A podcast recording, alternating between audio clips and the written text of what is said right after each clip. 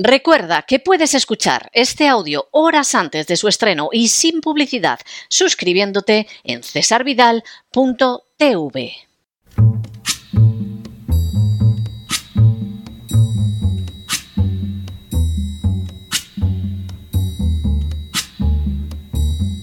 La voz con César Vidal, desde el exilio. When the night has come and the land is dark and the moon is the only light we'll see. No, I won't be afraid. Oh, I won't be afraid just as long as you stand, stand by me. Muy buenos días, muy buenas tardes, muy buenas noches y muy bienvenidos a esta nueva singladura de la voz. Soy César Vidal, hoy es el viernes 16 de febrero de 2024 y me dirijo a los hispanoparlantes de ambos hemisferios, a los situados a uno y otro lado del Atlántico y del Pacífico y como siempre lo hago desde el exilio.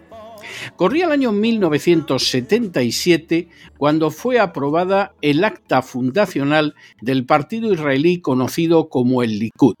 Entre sus principios fundacionales se encontraba la negativa a reconocer jamás el establecimiento de un Estado palestino y la afirmación de que desde el mar hasta el río todo estaría controlado por Israel. La afirmación, que después ha sido censurada al ser esgrimida como una afirmación de libertad por parte de los palestinos, ciertamente era contraria a la resolución de Naciones Unidas que había dividido el mandato británico de Palestina en un Estado judío y otro árabe y además chocaba con resoluciones de Naciones Unidas posteriores que abogaban por que Israel se retirara de los territorios ocupados tras la guerra del año 1967. Sin embargo, a pesar de todo, tenía una enorme lógica, porque el Likud era heredero directo del sionismo revisionista de Jabotinsky gran admirador de los fascismos, Jabotinsky no solo se había referido a Mussolini de manera elogiosa, sino que incluso había expresado opiniones positivas acerca de Hitler. Por supuesto, Jabotinsky, cuyo secretario en Estados Unidos fue el padre de Benjamín Netanyahu, no podía contemplar con agrado el antisemitismo de Hitler, pero sí consideraba que su política era correcta al identificar a una nación con la sangre y el suelo. Por su propia naturaleza, el Likud negaría una y otra vez el derecho de los palestinos a un Estado y torpedería siempre cualquier paso que pudiera conducir a la formación del mismo, a la vez que intentaría extender el territorio del Estado de Israel a lo que consideraba sus fronteras obligadas sin importarle lo más mínimo la legalidad internacional. En las últimas horas hemos tenido nuevas noticias sobre la denominada Conferencia de la Victoria de Israel. Sin ánimo de ser exhaustivos, los hechos son los siguientes. Primero, la reciente resolución del Tribunal Internacional de Justicia en relación con la demanda de Sudáfrica contra Israel por genocidio se solventó afirmando que existían indicios plausibles de que Israel estaba cometiendo o conspiraba para cometer un genocidio con los palestinos. Partiendo de esa base, el Tribunal Internacional de Justicia ordenó a Israel que sus altos cargos dejaran de utilizar un lenguaje genocida que impidiera que sus Fuerzas Armadas perpetraran un genocidio en Gaza, que no destruyera pruebas que pudieran incriminarlo por genocidio, que permitiera el abastecimiento humanitario de la población palestina y que presentara un informe al cabo de un mes mostrando que efectivamente obedecía las resoluciones del Tribunal Internacional de Justicia. Segundo, en abierta desobediencia a las disposiciones del Tribunal Internacional de Justicia, se ha celebrado en Jerusalén la Conferencia por la Victoria de Israel, que tiene como subtítulo Las colonias garantizan la seguridad, volver a la franja de Gaza y al norte de Samaria. Tercero, Lejos de tratarse de una simple reunión de judíos fanáticos y supremacistas, en la conferencia estuvo presente el primer ministro Benjamín Netanyahu junto a doce ministros de su gobierno en un acto de apoyo extraordinario a los convocantes. Cuarto, Además de la docena de ministros del gabinete de Netanyahu que asistieron a la conferencia, otros ministros afirmaron que no habían podido asistir debido a que tenían otras obligaciones e incluso afirmaron que asistirían a la próxima conferencia. Quinto, de manera bien reveladora, la conferencia contó como auténtica estrella con el rabino Uzi Sharbaf, condenado por terrorismo a cadena perpetua en 1984.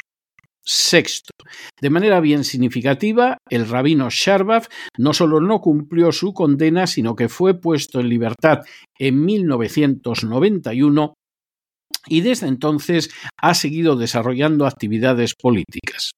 Séptimo, dejando de manifiesto el sector del sionismo con el que se identificaba el rabino Sharbaf, se dirigió a los presentes como herederos del grupo terrorista judío Esther. Octavo.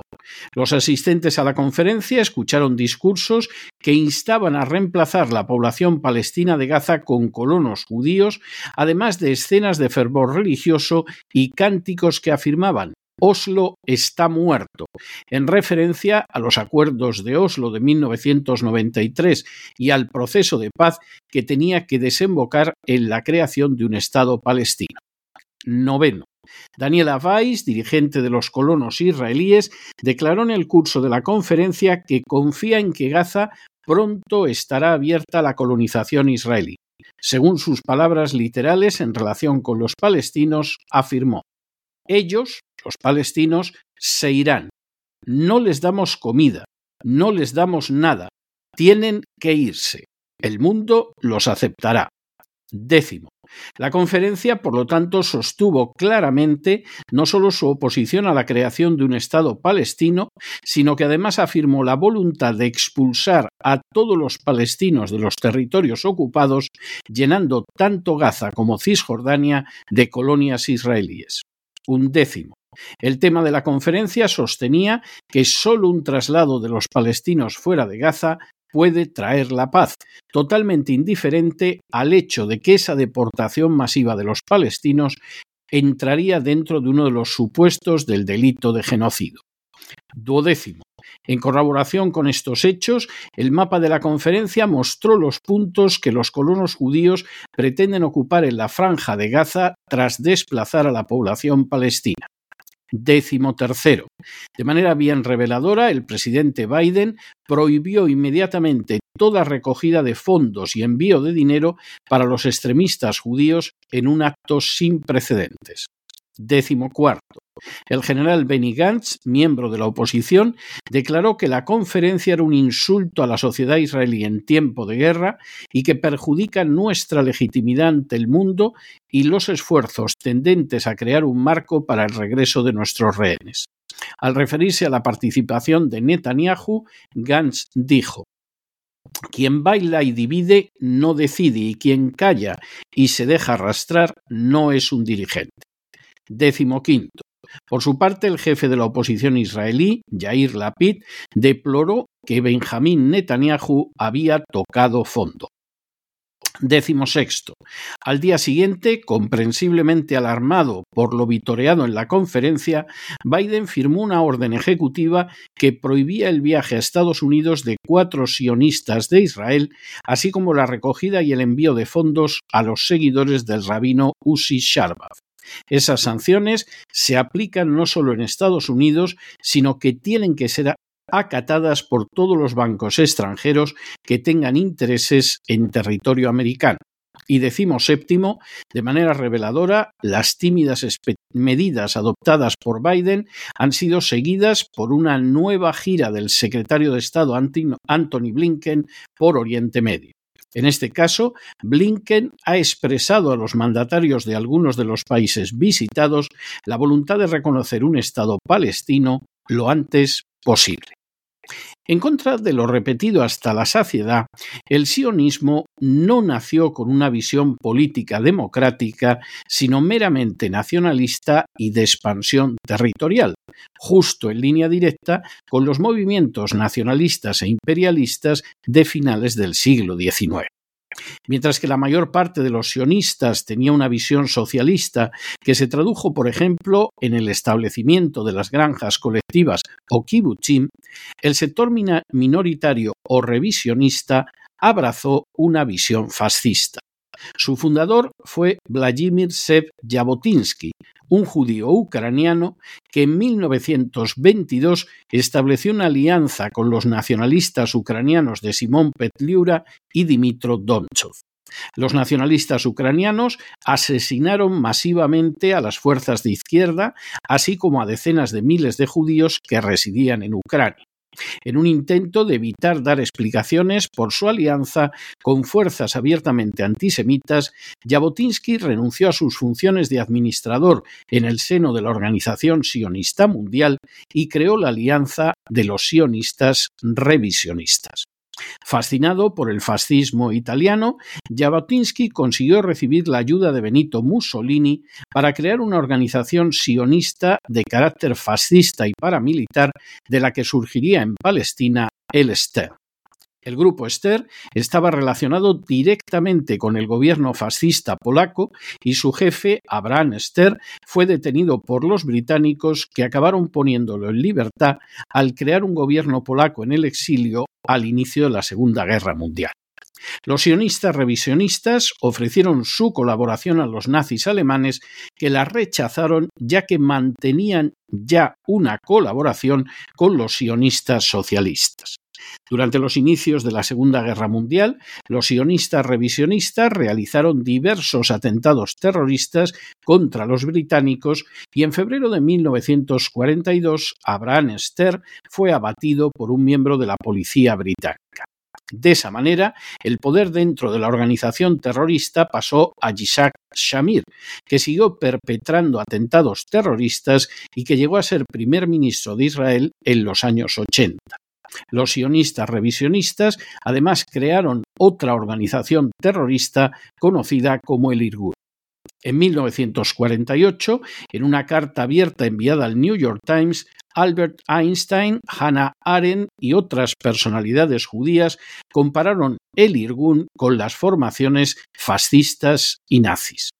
Lo cierto es que los sionistas revisionistas siguieron perpetrando atentados terroristas, asesinaron a altos funcionarios británicos e incluso cometieron atentados terroristas en el territorio del Reino Unido. También procedieron a asesinar al sueco Folke Bernadotte, encargado por Naciones Unidas de determinar los límites del Estado judío y del árabe. En el mismo atentado, que costó la vida al conde Bernadotte, también fue asesinado el coronel francés de los cascos azules de la ONU, André Serrault.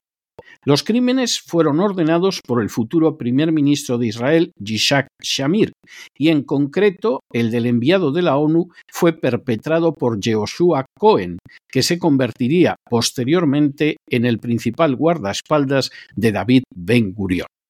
Al proclamarse el Estado de Israel, estos grupos terroristas no se disolvieron, sino que se incorporaron a las fuerzas de defensa de Israel. Y finalmente los sionistas revisionistas formaron un nuevo partido, el Erut, presidido por Menachem Begin, también antiguo terrorista. La guerra de los seis días proporcionaría un nuevo aliento a los sionistas más extremos al ocupar Israel una serie de territorios de sus vecinos árabes tras haberlos atacado. Es así como, entre otros fenómenos, surgió el Gush Emunin o bloque de los fieles del rabino Esville Judá que sostiene que Dios ha dado toda Palestina a los judíos y que estos tienen el derecho y el deber de ocuparla para facilitar el cumplimiento de las profecías. En ese contexto, volvió a aparecer la organización terrorista sionista conocida como Esther bajo el nombre del Subterráneo Judío. Tras los acuerdos de Camp David de 1978, el grupo terrorista judío trazó planes para volar la cúpula de la roca en la explanada del Templo de Jerusalén y para sembrar el terror entre la población árabe. Jefe de esa organización terrorista era el rabino Uzi Sharbaf, estrella de la Conferencia de la Victoria celebrada hace unos días en Jerusalén. En 1984, la Administración de Justicia del Estado de Israel lo condenó a cadena perpetua por su participación en actos terroristas cuyas víctimas fueron palestinos. Sharbaf fue discretamente liberado en 1991 por el primer ministro Yishak Shamir, antiguo terrorista. Casi en paralelo, en 1977, el Likud, partido al que pertenece Netanyahu, expresó en su carta fundacional la negativa a reconocer el derecho a un Estado palestino y su voluntad de que desde el río al mar todo forme parte del Estado de Israel. Para el sionismo revisionista de honda raigambre fascista, terrorista y expansionista, la guerra contra Gaza representa una oportunidad de oro para expulsar a los palestinos de Gaza y de Cisjordania y ocupar su lugar con colonos judíos. Se trata de un plan nada oculto, sino manifiesto, que implica al menos uno de los supuestos de genocidio recogidos por la legislación internacional, se trata de un plan que es apoyado expresamente por la presencia de Netanyahu y de doce de sus ministros en la Conferencia de la Victoria, y se trata de un plan que a fin de cuentas obedece a la visión de grupos sionistas desde hace décadas, incluido el Likud de Netanyahu, que incluye en su carta fundacional el propósito de que desde el mar hasta el río todo esté bajo el control directo del Estado de Israel. Naturalmente se pueden cerrar los ojos ante todas estas declaraciones y conductas, pero resulta más que obvio que Netanyahu no tiene la menor intención de respetar la legalidad internacional que está aprovechando el ataque de Hamas, que su ejército no repelió durante siete horas, facilitando así que hubiera más muertos y más secuestrados, para lanzar una ofensiva que expulse a los palestinos de los territorios ocupados por el Estado de Israel y que no está cumpliendo en todo o en parte con las disposiciones adoptadas por el Tribunal Internacional de Justicia. Guste o no reconocerlo, Netanyahu, su gobierno y las fuerzas sionistas que los apoyan son un serio peligro no solo para los cerca de 30.000 palestinos, casi la mitad niños, a los que ha dado muerte el ejército de Israel desde el mes de octubre, o para los dos millones a los que ha desplazado de sus tierras, creando una colosal crisis humanitaria, sino también para la propia estabilidad del Estado de Israel y para cualquier intento de que Oriente Medio pueda vivir en paz y seguridad. Pero no se dejen llevar por el desánimo o la frustración, y es que a pesar de que los poderosos muchas veces parecen gigantes, es solo porque se les contempla de rodillas, y ya va siendo hora de ponerse en pie. Mientras tanto, en el tiempo que han necesitado ustedes para escuchar este editorial, la deuda pública española ha aumentado en cerca de 7 millones de euros. Muy buenos días, muy buenas tardes, muy buenas noches. Les ha hablado César Vidal desde el exilio. Que Dios los bendiga.